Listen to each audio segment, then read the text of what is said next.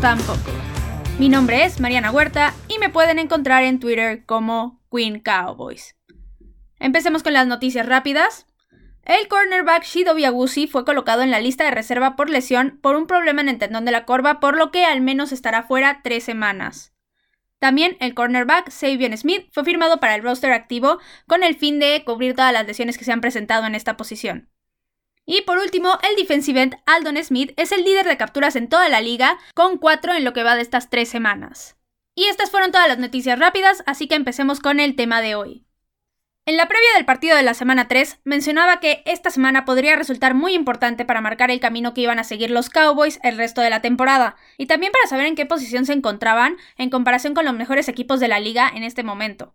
Y así resultó. Fue un juego que nos recalcó las partes que mejor tiene el equipo, pero sobre todo dejó muy claro cuáles son los puntos más débiles del mismo y en los que se debe trabajar exhaustivamente si se planea que los Cowboys compitan en la postemporada con el objetivo de llevarse el campeonato. El día de hoy vamos a analizar con lujo de detalle el partido de la semana 3 para ver en qué posición se encuentran los Cowboys para el resto de la temporada. Y vámonos directo al grano. Los Cowboys perdieron contra Seattle con un marcador de 31-38. Este fue un partido cerrado y con muchos puntos, como ya habíamos predicho en la previa del partido, y que fue una completa muestra ofensiva de ambas escuadras. Fue un juego que cuando empezaba el cuarto cuarto todavía no se podía definir qué equipo podría llevarse la victoria y que terminó definiéndose en los últimos dos minutos. Para saber qué fue lo que pasó exactamente, vamos a repasar cada cuarto del partido para que tengamos toda la información que necesitamos para el análisis de esta segunda derrota de los Cowboys en la temporada. Antes que nada, por segunda semana consecutiva, previo al partido, se anunció que el left tackle Tyron Smith no jugaría el partido ya que se sigue recuperando de su lesión de cuello. Y ya con esto empecemos con el primer cuarto. Los Cowboys empezaron defendiendo y lograron detener a los Seahawks con la primera captura del partido para Aldon Smith y lo sacaron en tres oportunidades y fuera. Luego se vino la primera ofensiva de los vaqueros y se avanzó medianamente bien con errores nuevamente del liniero Connor Williams y solamente se logró sacar un gol de campo. Después regresó Russell Wilson y con una excelente jugada de acarreo con Chris Carson y justo después de esa jugada un pase perfecto de Wilson a Tyler Lockett, donde la ofensiva secundaria se perdió por completo, Seattle logró su primer touchdown del partido. Después, en el kickoff, Tony Pollard cometió un error garrafal de querer tomar el balón en vez de dejarlo botar en la zona de anotación y que fuera un touchback y se le zafó el balón y a pesar de que lo pudo recuperar, dejó a la ofensiva en una posición muy desfavorecedora entre la yarda 1 y la línea de la zona de anotación. Y justo una jugada después, los Cowboys intentaron correr el balón con Zeke Elliott, el cual se resbaló y Seattle consiguió un safety que desde mi punto de vista no era. ¿Por qué? Zeke Elliott va corriendo, se resbala pero cuando se resbala ningún defensivo de Seattle lo toca y hasta el momento en que el primer defensivo de Seattle hace contacto con Zeke Elliott, el balón ya rebasó la línea de la zona de anotación, por lo que no era safety y con esto Seattle no hubiera tenido sus dos puntos. Pero al final de cuentas nuevamente los árbitros hicieron de las suyas y este sigue siendo un deporte de apreciación, así que no podemos cambiar la decisión de los árbitros.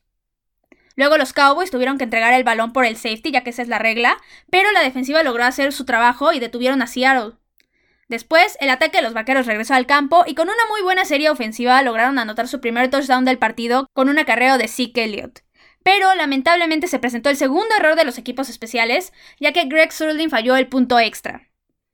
Después regresó Russell Wilson y le lanzó un pase perfecto a DK Metcalf, el cual ya le había sacado 5 yardas a Trevon Dix, lo cachó perfecto, pero iba trotando hacia la zona de anotación, creyendo que ya nadie lo iba a quitar esos puntos y que ya básicamente había anotado, pero llegó Trevon Dix por detrás y le dio un manotazo al balón, con el cual le dijo, no señor, aquí no vas a andar de presumido y no vas a anotar, fíjate, y terminó ocasionando un fumble en el cual el balón abandonó el campo por la zona de anotación, lo cual es un touchback para los vaqueros y con esto los Cowboys recuperaron el balón. Después los Cowboys tuvieron una serie ofensiva bastante improductiva y con esto se acabó el primer cuarto con un marcador empatado de 9 por 9. Después, en el segundo cuarto, este empezó con dos ofensivas que no lograron nada, tanto de Seattle como de los Cowboys, pero luego regresó Wilson al campo y los Cowboys habían hecho una primera jugada grande con una captura de Jordan Lewis, que solitos se quitaron por un castigo de contacto ilegal de Worley, y tres jugadas después hicieron prácticamente lo mismo, pero al revés, ya que Worley había conseguido una intercepción, la cual no contó porque Jordan Lewis cometió un castigo de contacto ilegal, y estas jugadas se anularon. Y después se marcó en la siguiente jugada un castigo de interferencia de pase a Brandon Carr, la cual para nada fue interferencia. Ahí tanto Greg Olsen como Brandon Carr iban hacia el balón cuando se estrellaron y ambos se empujaron. Y hasta me atrevería a decir que Greg Olsen no dejó que este Brandon Carr pasara a buscar el balón. Y ahora resulta que eso es interferencia de pase defensiva. O sea, por favor. Fue evidente que no era interferencia y en dado caso pudieron hasta haber marcado la interferencia ofensiva. Pero ya sabemos que así es con los árbitros, así que con este castigo los Seahawks quedaron en una posición muy favorable y con una jugada en la que de defensiva secundaria se durmió otra vez, Wilson conectó nuevamente con Tyler Lockett para conseguir su segundo touchdown del partido. Después los Cowboys respondieron muy rápido y en menos de un minuto anotaron con un pase de Dak Prescott a Cedric Wilson para 40 yardas, pero se presentó el tercer error de los equipos especiales, ya que por un desvío de en el punto extra, Greg Surlin lo volvió a fallar. Después los Cowboys volvieron a detener a la ofensiva de Seattle e iban a tener la oportunidad de irse arriba en el marcador, cuando interceptaron por primera vez en la temporada a Dak Prescott en un pase que fue ligeramente atrasado para Mari Cooper. No fue terrible el pase, pero sí no iba tan preciso. Y los Seahawks lograron capitalizar el error en una jugada donde otra vez la defensiva secundaria no hizo bien su trabajo y dejó a Tyler Lockett solo. Y con esto ya era el tercer touchdown del partido para Lockett. Y con esto se acabó la primera mitad y Seattle se iba a descansar ganando con un marcador de 15 por 23.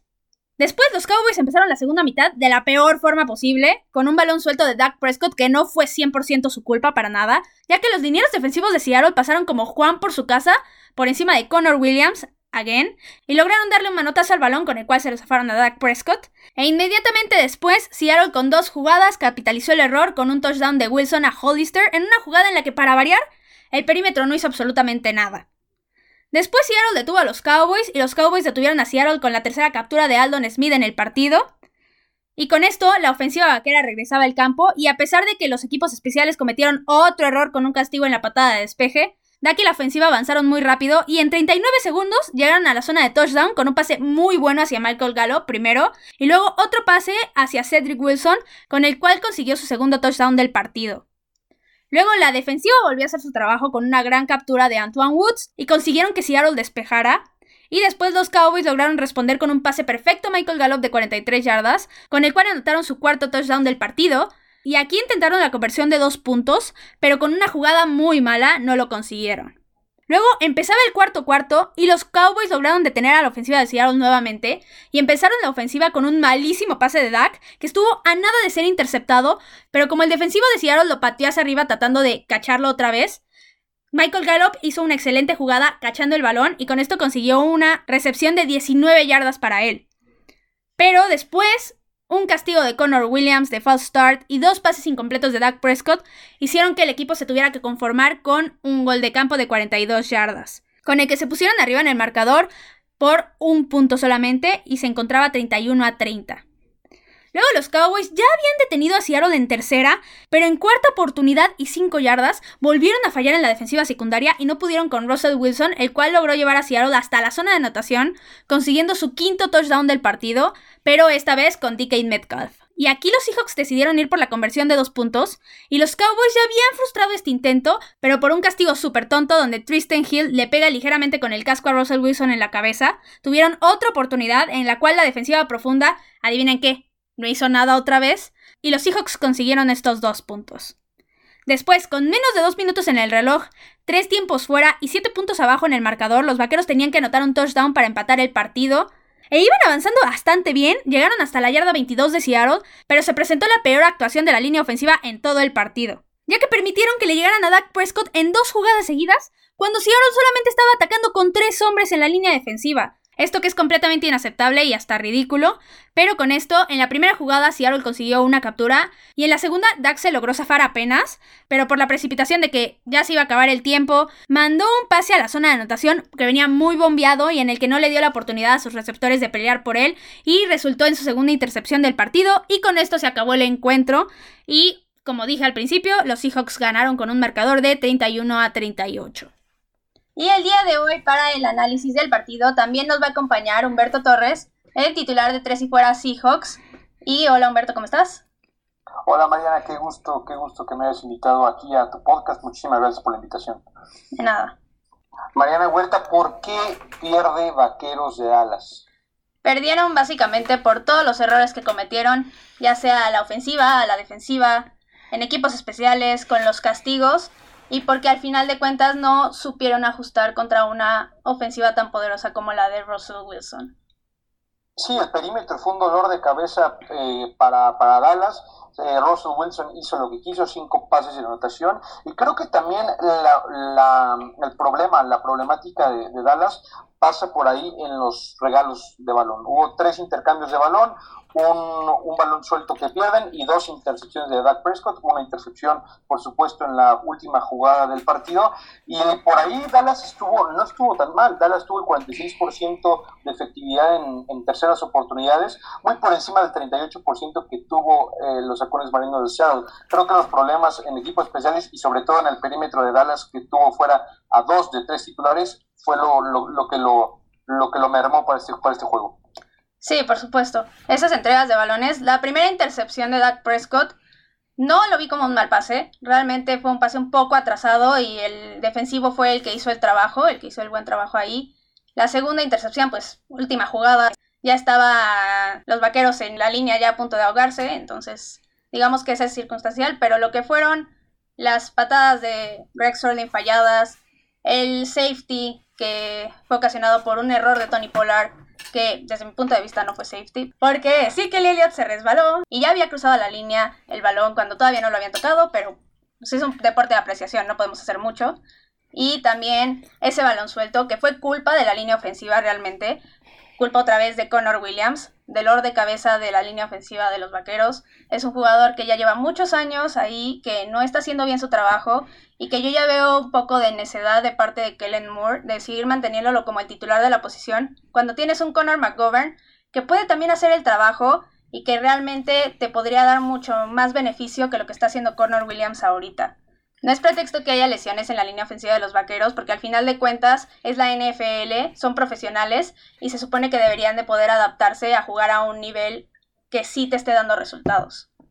Sí, de acuerdo con eso que comentas ahora también. Dak Prescott está enfrentándose a lo que es la realidad en la NFL. Durante todos los primeros años que ha tenido eh, oportunidad de ser titular de los Vaqueros de Dallas, el tipo ha tenido una de las mejores líneas ofensivas de la liga. Este año, con la baja de juego de Taron Smith, las lesiones lo han mermado. Ya no está Travis Frederick, el centro que podría incluso ser una combinación para estar en el Salón de la Fama, de haber estado un poco de más años dentro de la liga.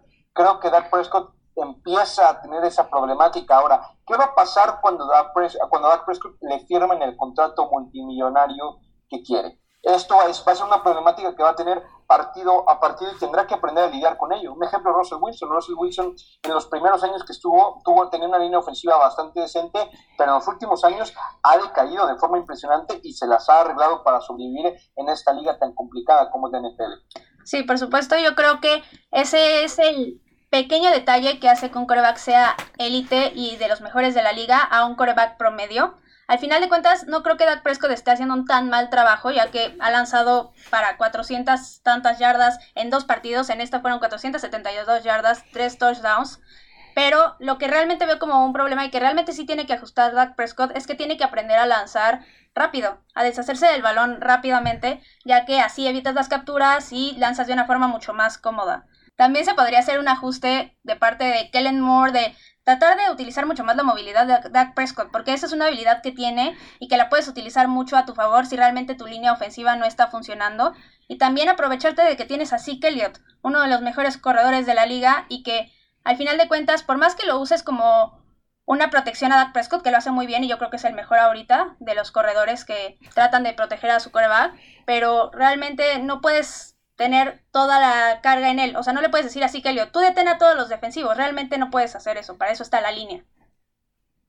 Sí, de acuerdo. Ahora, también lo que me preocupa de Siki Elliott es que tuvo un promedio de 2.4 yardas en este partido, a pesar de enfrentarse a una línea defensiva bastante pobre, que es el caso de la línea defensiva de Seattle. Ahora, han sabido detener la carrera en estos primeros partidos, pero no habían enfrentado a un corredor tan importante y de tanta trascendencia como Siki Elliott, cosa que resuelve de manera, de manera perfecta. Ahora, también está la otra cara de la moneda, bien mencionado las 472 yardas de Dak Prescott, que es una locura del emperador. Lo que hace Dak Prescott en este partido con esa línea tan pobre, me parece que también hay que destacarlo. Las dos intercepciones, yo sí estoy yo, yo, no, yo no comparto contigo, creo que la primera intercepción es un pase atrasado que se combina con un acierto de, de, de Shaquille Griffin, pero un buen pase nunca lo vas a interceptar, no se lo pone donde debe de ir.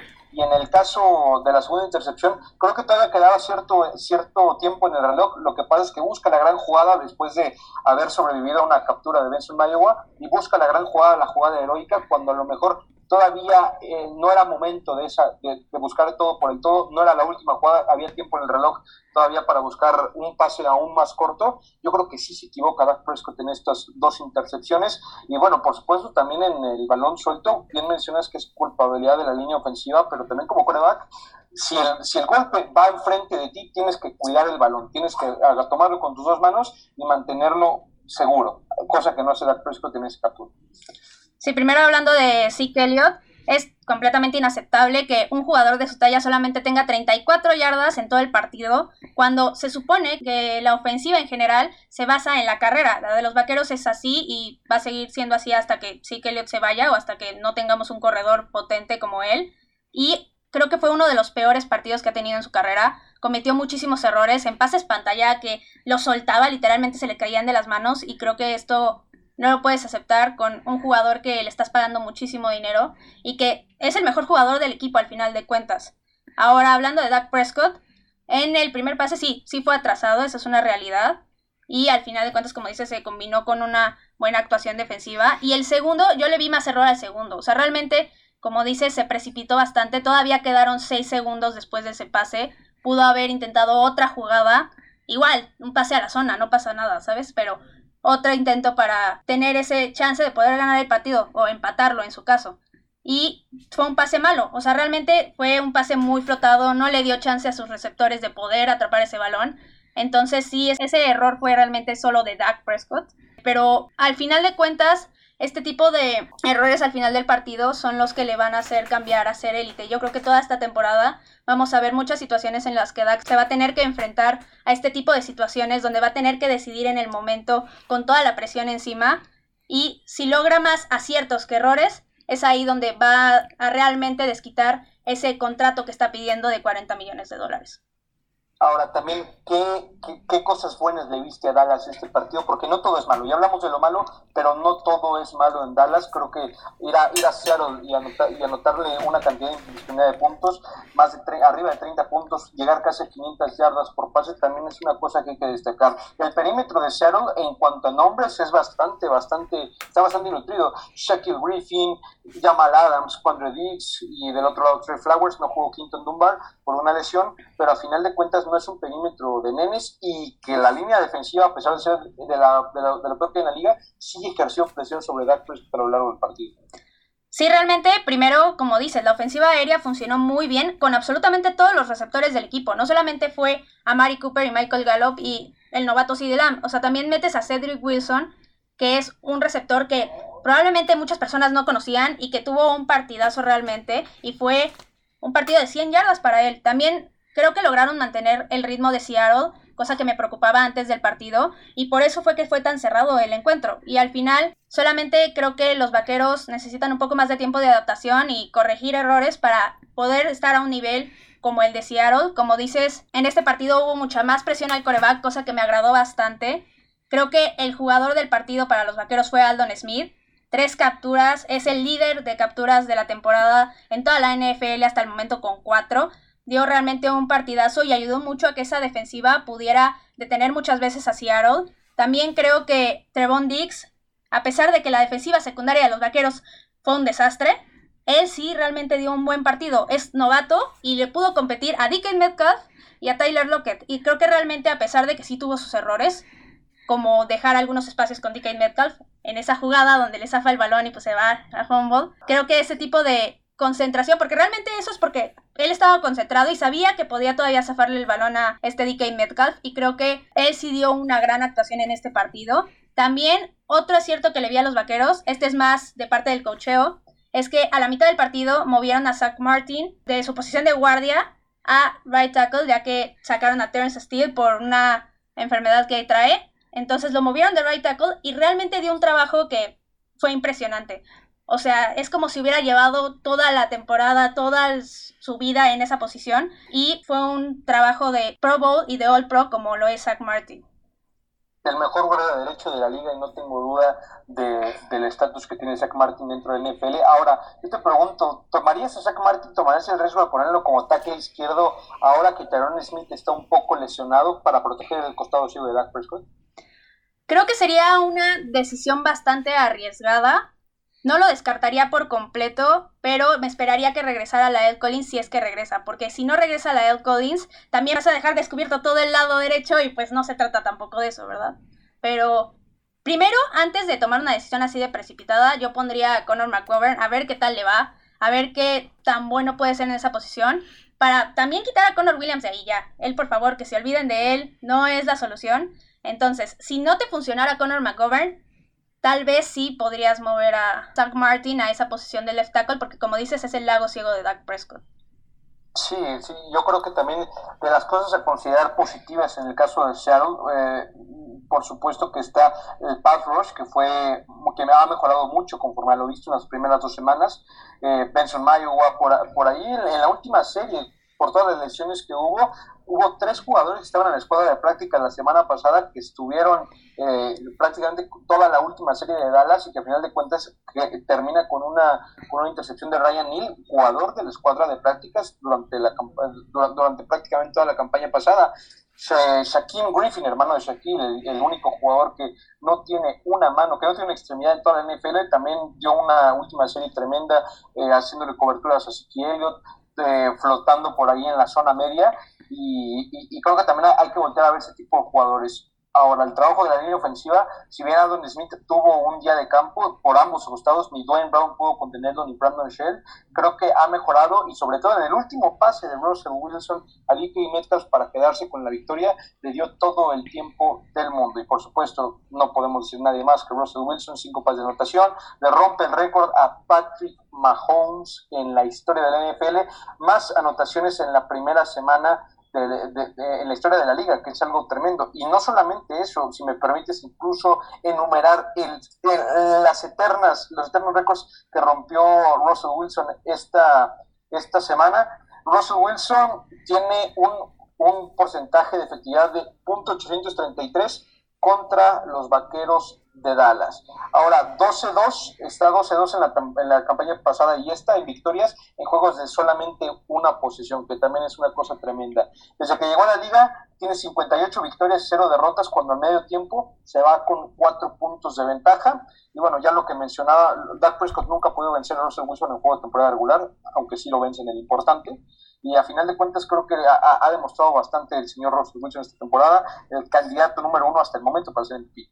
Sí, Russell Wilson es un completo fenómeno, es increíble todo lo que hace y todo lo que ha hecho en su carrera. Realmente, como dices, el quarterback es el mejor quarterback de la liga en el momento, ahorita. No hay nadie que se le iguale, ni siquiera Patrick Mahomes con todos sus pases de anotación que tuvo en el partido contra los Ravens de Monday Night. Realmente ni con eso. O sea, es un fenómeno, como te dije.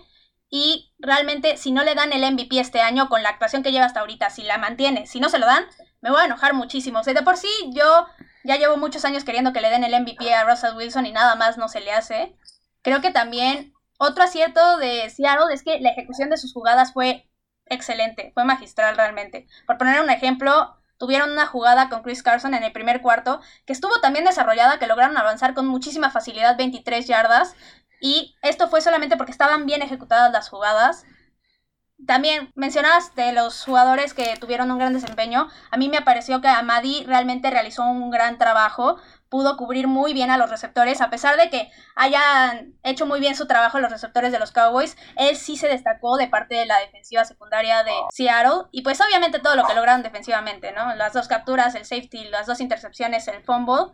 Creo que la defensiva de Seattle estuvo realmente a la altura. A pesar de que tuvieron lesiones con Jamal Adams, que salió prácticamente la segunda mitad del partido, supieron mantenerse y detener a la ofensiva de los Cowboys. Bien, sin lugar a dudas, no nos defraudó este partido, Mariana. Nosotros augurábamos muchos puntos, muchas emociones, y a final de cuentas, este partido fue verdaderamente un partidazo. Estoy seguro que Dallas, si se mantiene como lo hemos visto a todos los equipos de la división, va a terminar siendo el número uno y ojalá nos encontremos en playoffs. Sí, yo espero que nos encontremos en playoffs porque realmente si este partido de temporada regular, semana 3, fue tan bueno, no me quiero imaginar cómo sería uno de postemporada. Creo que sería igual de cerrado y seguramente igual de impresionante ofensivamente, pero obviamente con toda la corrección de errores que llevas a través de la temporada. Creo que sería un duelo a observar y completamente buenísimo. Y con eso terminamos el análisis del partido de la semana 3. Muchas gracias a Humberto Torres que me estuvo acompañando en estos dos episodios acerca del partido contra los Seahawks de los Cowboys en esta temporada 2020. Y nada más para concluir, este fue un partido que los Cowboys claramente pudieron haber ganado, pero los errores fueron los que los sepultaron. Contra los mejores equipos de la liga tienes que tratar de cometer la menor cantidad de errores, porque si tienes el nivel para vencerlos, la probabilidad de conseguir una victoria se vuelve bastante más alta. Este fue un partido muy cerrado que aunque dejó claro que los Cowboys todavía no están trabajando lo suficiente para mejorar sus puntos débiles, mostró que el equipo sí tiene el nivel para competirle a las escuadras que están mejor esta temporada y de incluso ganarles los partidos. Los barqueros perdieron uno de los partidos más complicados que tenían en su calendario, pero de forma cerrada, lo que tranquiliza un poco y hace que la derrota sea más frustrante que decepcionante. Que a pesar de que las dos sensaciones no son buenas, yo prefiero personalmente la frustración a la decepción. Ahora pasemos a la sección División Vaquera.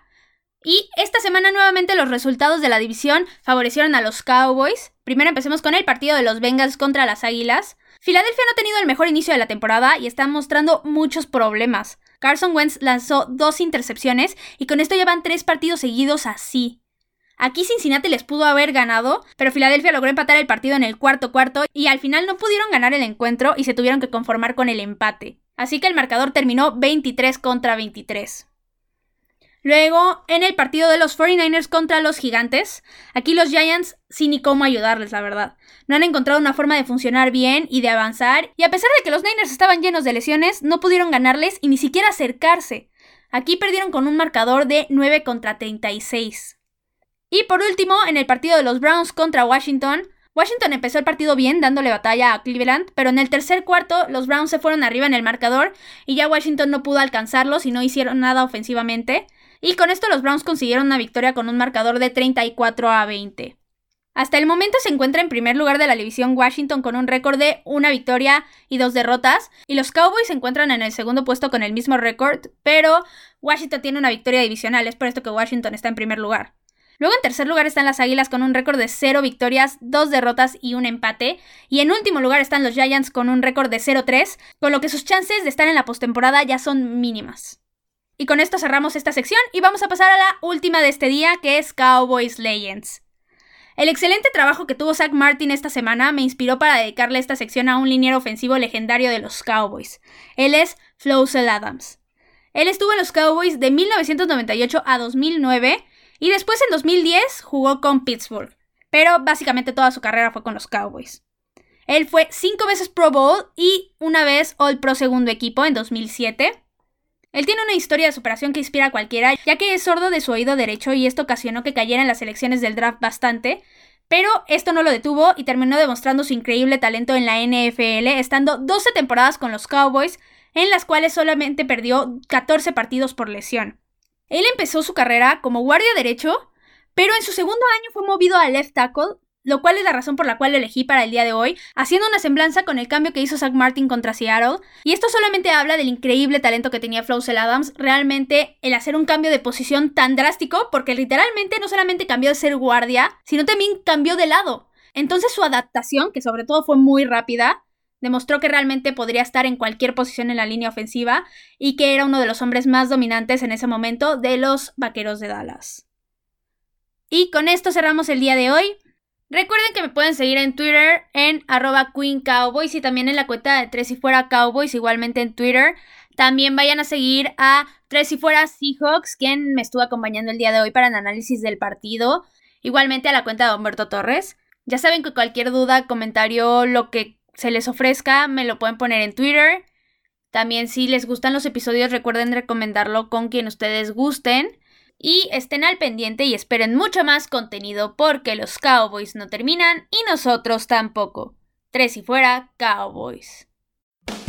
Hola, soy Rudy Jacinto, creador de Tres y Fuera. Si te gustó el programa de hoy, suscríbete a este y otros podcasts de la familia Tres y Fuera 3 si fuera NFL, 3 si fuera fútbol, 3 si fuera de tu equipo favorito y claro, el canal de 3 si fuera YouTube con videos todos los días, porque si tu equipo existe, 3 si fuera lo cubre.